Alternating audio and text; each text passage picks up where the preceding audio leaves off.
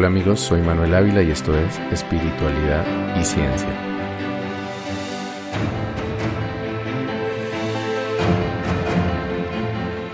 A medida que el efecto del yagé se iba atenuando en mi sistema, las revelaciones místicas y esa sensación de unión e integración con el universo y la humanidad se fueron diluyendo en un torrente de pensamientos ilógicos y desordenados.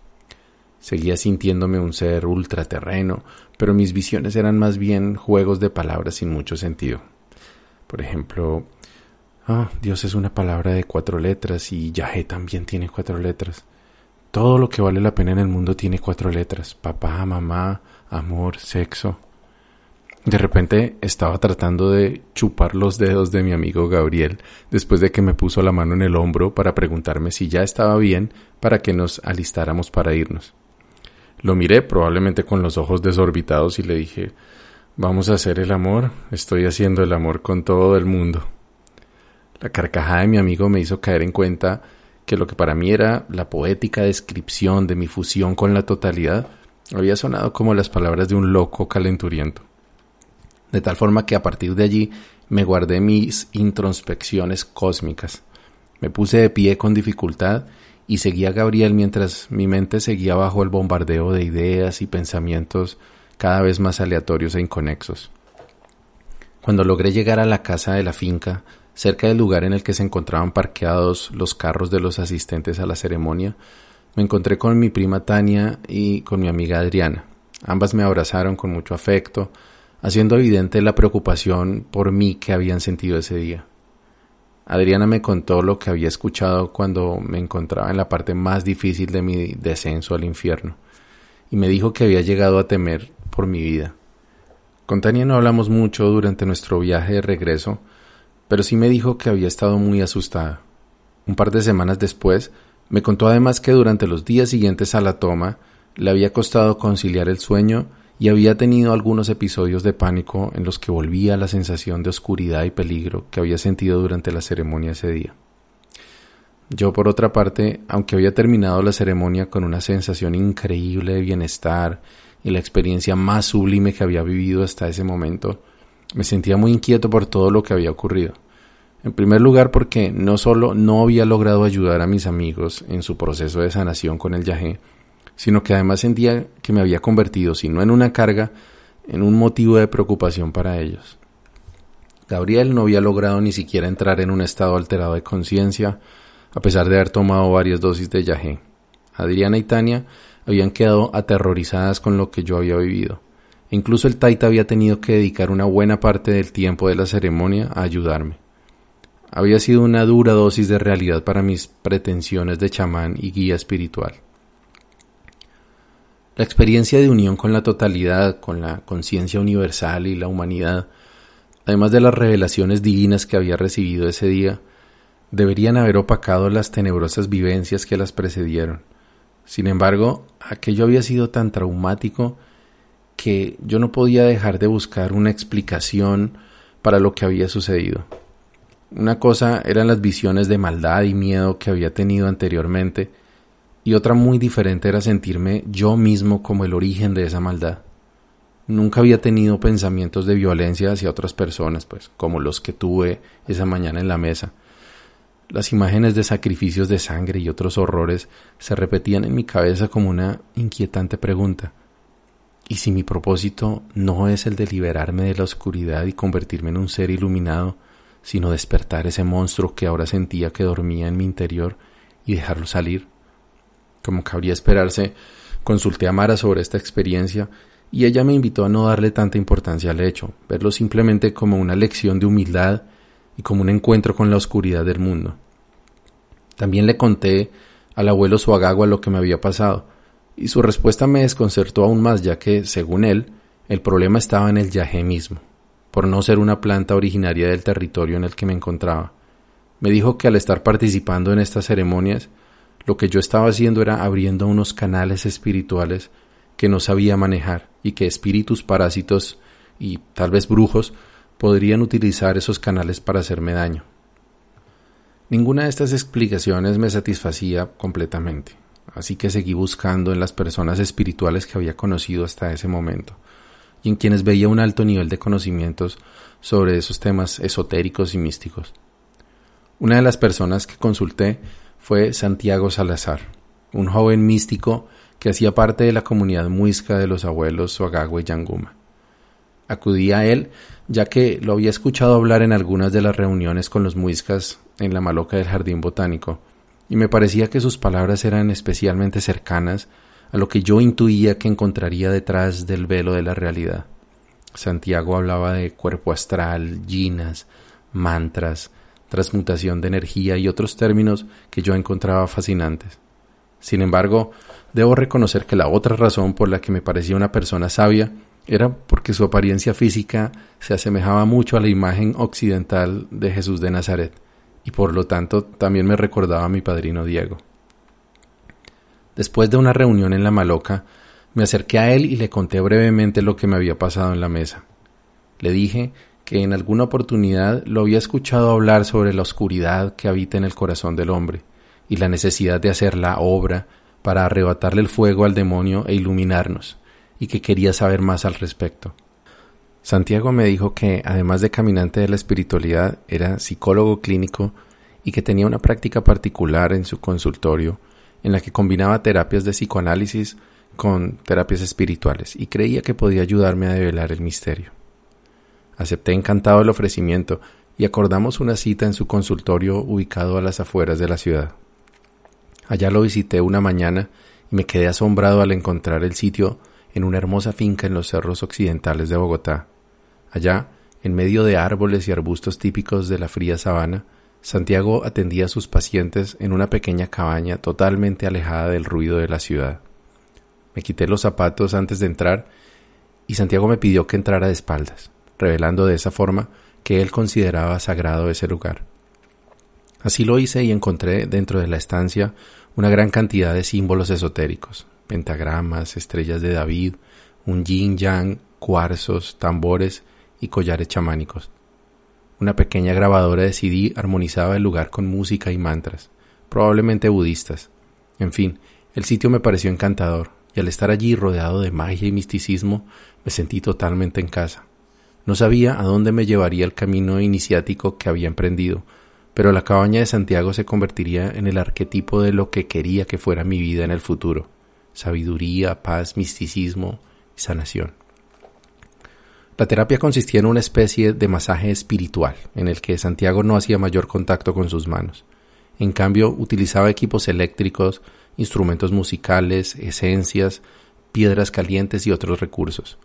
Mientras estaba en la camilla sobre una manta eléctrica, sentía el calor de las piedras y unos leves impulsos eléctricos que Santiago aplicaba en puntos de acupuntura.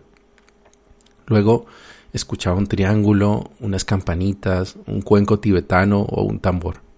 La agradable experiencia duró algo más de media hora, al cabo de la cual Santiago me invitó a levantarme, hacer unos ejercicios de respiración y tomar un vaso de agua. Luego empezó a narrarme lo que vio durante la terapia.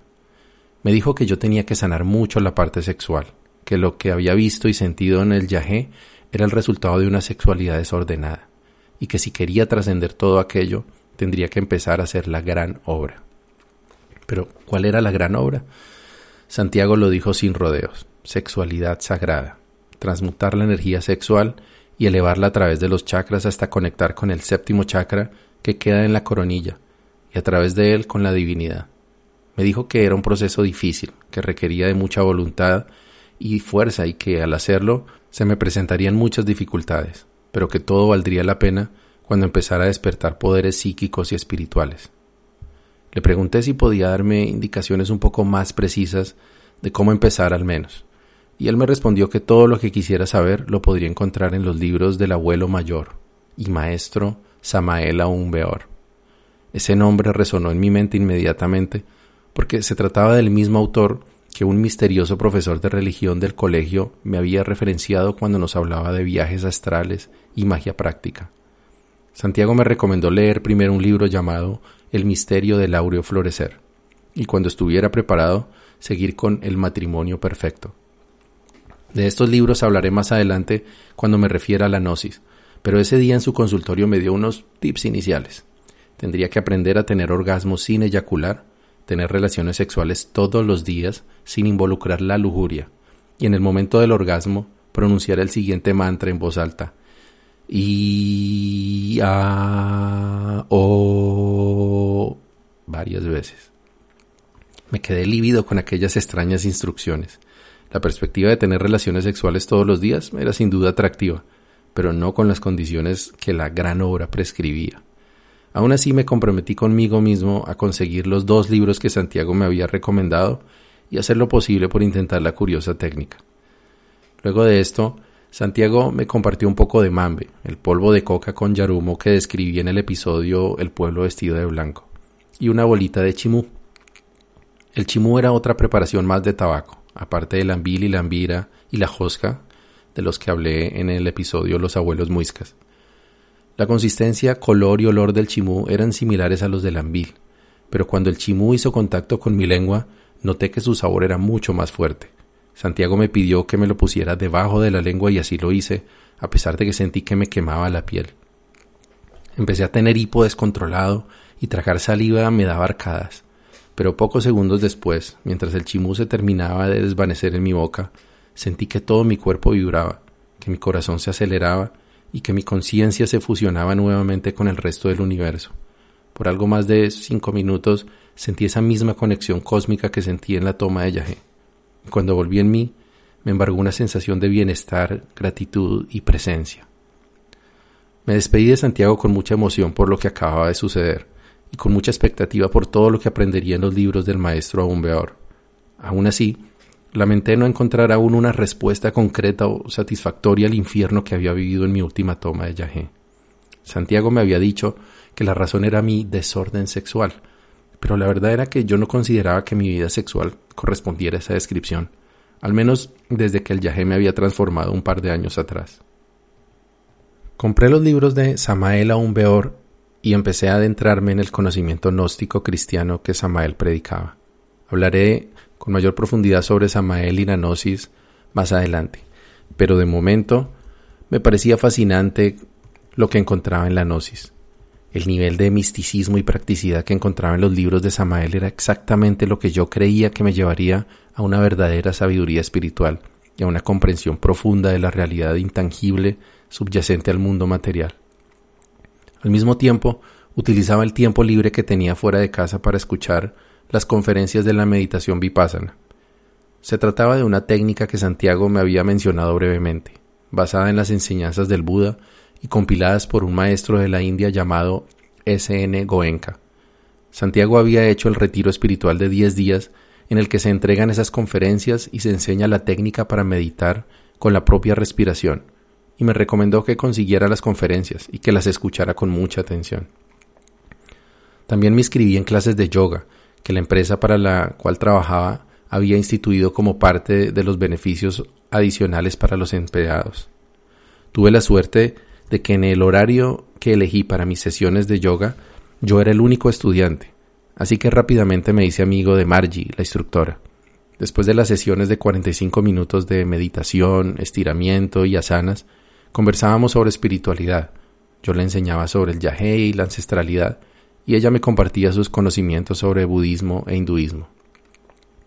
En una de esas charlas le conté sobre mi búsqueda de respuestas luego de aquella toma de yahé en la que pedí sacrificios de sangre mientras me sentía encarnando al mismísimo demonio. Margie me preguntó si había intentado alguna terapia de regresión. Quizás, me dijo, lo que me había pasado no tuviera que ver con ninguna experiencia de esta vida, sino de una encarnación anterior. Yo no sabía si creía del todo en la reencarnación después de la muerte, pero mi reciente interés por el hinduismo me hacía pensar que era una gran posibilidad. Algunos años antes había leído el libro Muchas vidas, muchos sabios del Dr. Brian Weiss, así que tenía bastante información sobre el tema, aunque nunca había acudido a algún terapeuta que hiciera regresiones bajo hipnotismo. Margie me dio entonces el número telefónico de María Eugenia Calderón, una persona que ella había conocido algún tiempo atrás y de quien me dijo era experta en terapias a vidas pasadas.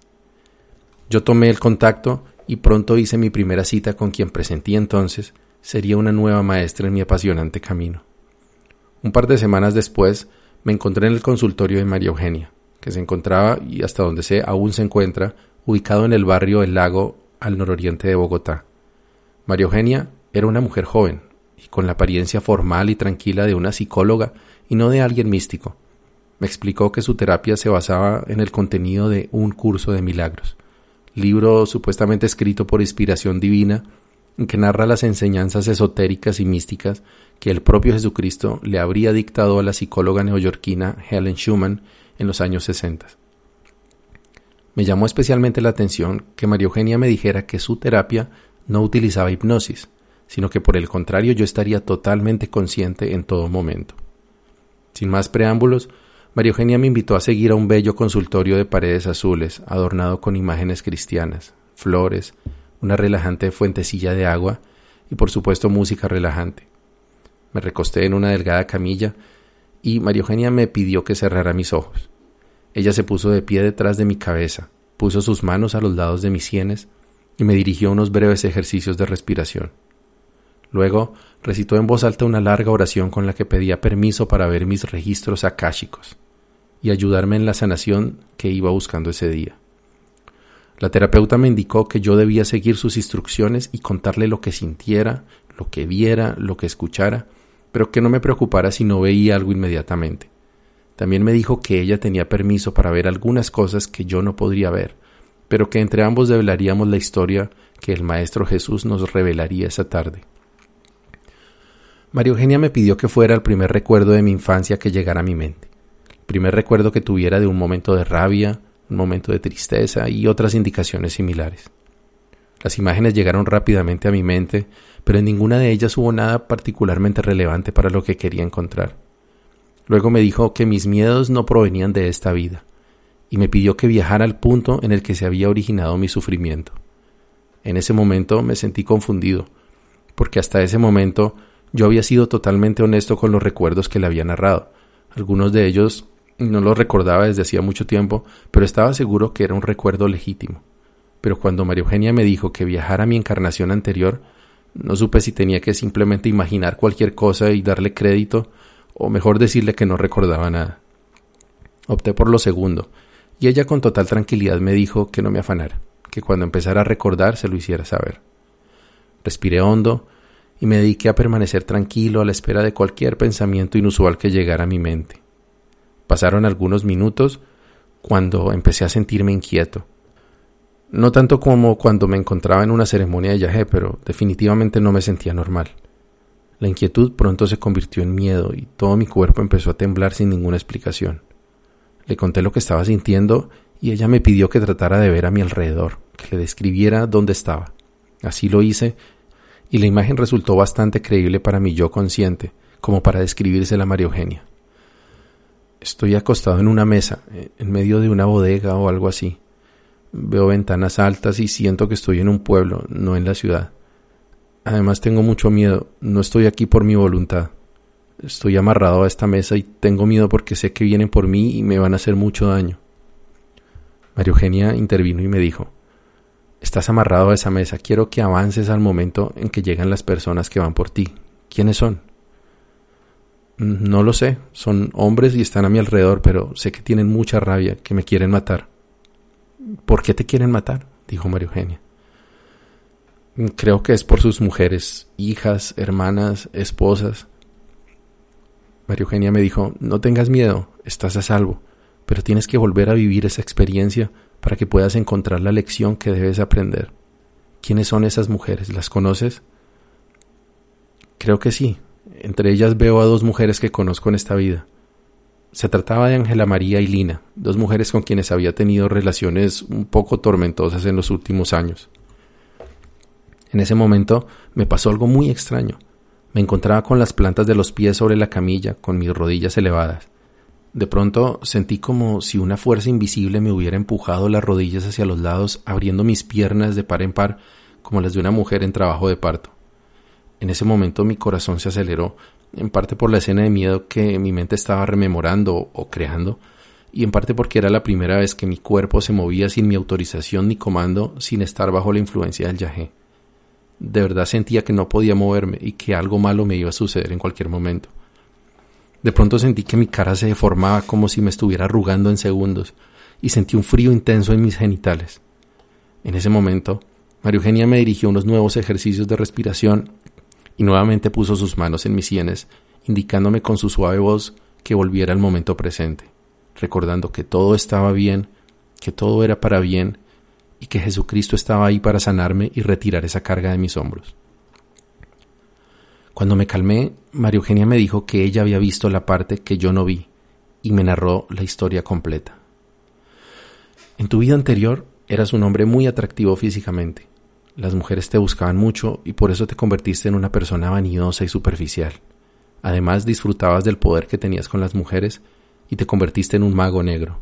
Practicabas ocultismo y brujería con la energía sexual y por eso escogías a mujeres jóvenes y bonitas para tus rituales.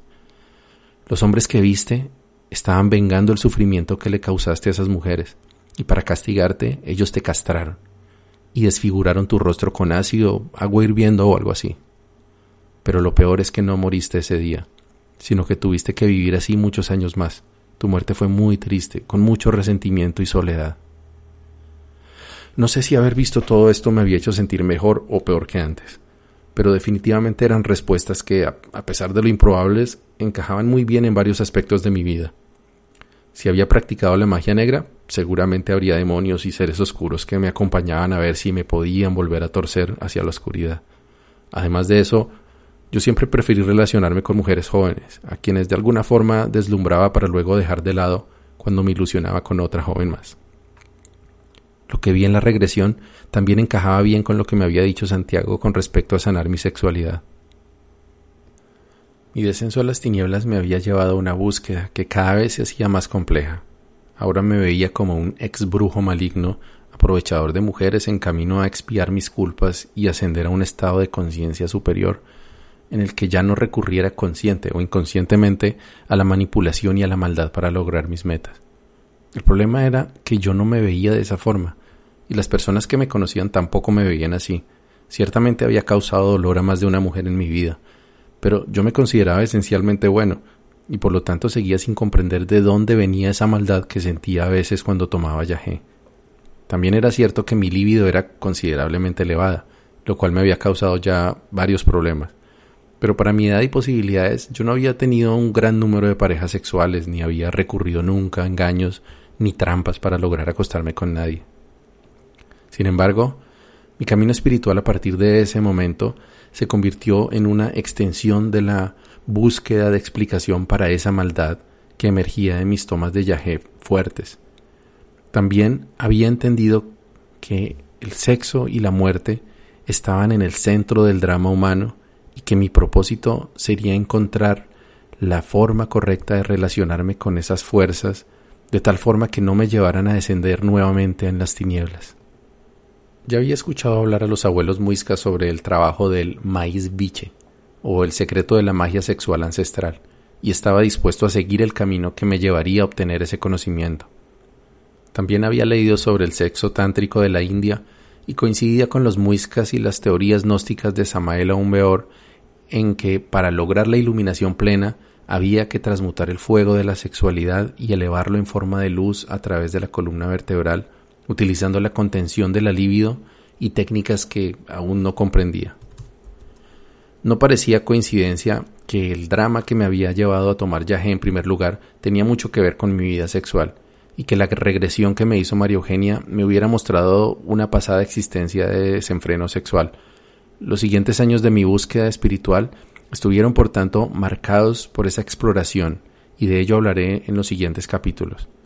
No obstante, lo que no terminaba de encajar para mí era por qué el yajé me mostraba una descomunal maldad interior.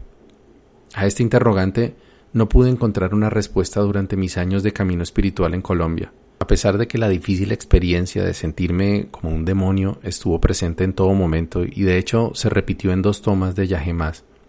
Sin embargo, de forma totalmente inesperada, recibí lo que entendí como una explicación completa y satisfactoria para este acertijo nueve años más tarde, ya viviendo en Canadá, de la boca del famoso psicólogo y profesor universitario canadiense Jordan Peterson. Conocí a Peterson por una gran amiga del camino espiritual, quien me habló de sus agudos análisis sobre la psiquis humana y el drama de la existencia poco antes de escribir estas líneas. Después de escuchar algunas conferencias del profesor Peterson, me encontré fascinado con su elocuencia y la profundidad de sus observaciones, así que me dediqué a devorar sus charlas magistrales en YouTube. En algunas de ellas, Peterson hace un análisis sobre el significado psicológico de la Biblia, particularmente del libro del Génesis.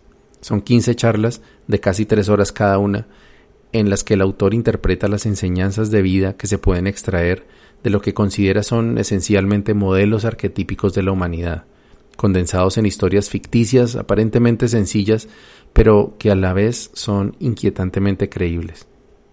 En el tercer episodio de esa serie de análisis de la Biblia, llamado Serie Bíblica 3, Dios y la jerarquía de autoridad, Peterson dice lo siguiente mientras señala una imagen del dios Atlas con el mundo a cuestas en su presentación. Atlas carga voluntariamente con el mundo en los hombros. Es como cuando Cristo carga con los pecados de todo el mundo. Es exactamente lo mismo. Es la idea de que deberías ver en ti mismo el horror de toda la humanidad y asumir su responsabilidad. Y lo interesante es que si ves en ti mismo todo el horror de la humanidad, vas a respetarte a ti mismo mucho más que antes. Porque es muy útil saber que eres un monstruo. Y ser un monstruo no quiere decir que tengas que serlo, pero es muy útil saber que lo eres. Una cosa que dijo John que me parece fascinante de sus escritos y que lo distingue de Joseph Campbell, que habla de seguir la felicidad, es que John dijo claramente que el primer paso a la iluminación es ser consciente de la sombra. Lo que quería decir era, todo lo horrible que han hecho los seres humanos lo han hecho seres humanos y tú eres uno de ellos. Hay que entender esto y entenderlo significa saber en qué circunstancias tú, tú hubieras hecho lo mismo y es devastador intentar imaginarte a ti mismo tomando parte en una tortura medieval y entender que serías capaz de hacer algo así. Saber eso te cambia para siempre. Aprender que eso es lo que eres es muy útil. Al saber cómo eres te conviertes en un ser diferente. Otra cosa que aprendí de Jung es que no puedes ser una buena persona hasta conocer toda la maldad que contienes. No es posible, en parte porque no tienes poder, si eres inocente, nunca le has hecho daño a nadie y no tienes la capacidad ni para matar una mosca, ¿por qué te van a tomar en serio? Eres un animal doméstico como mucho y uno bastante despreciable. Es muy raro, es extraño que la revelación de la capacidad para el mal sea una precondición para poder hacer el bien, pero ¿por qué tendrías interés en hacer algo bueno a no ser que entendieras la consecuencia de no hacerlo?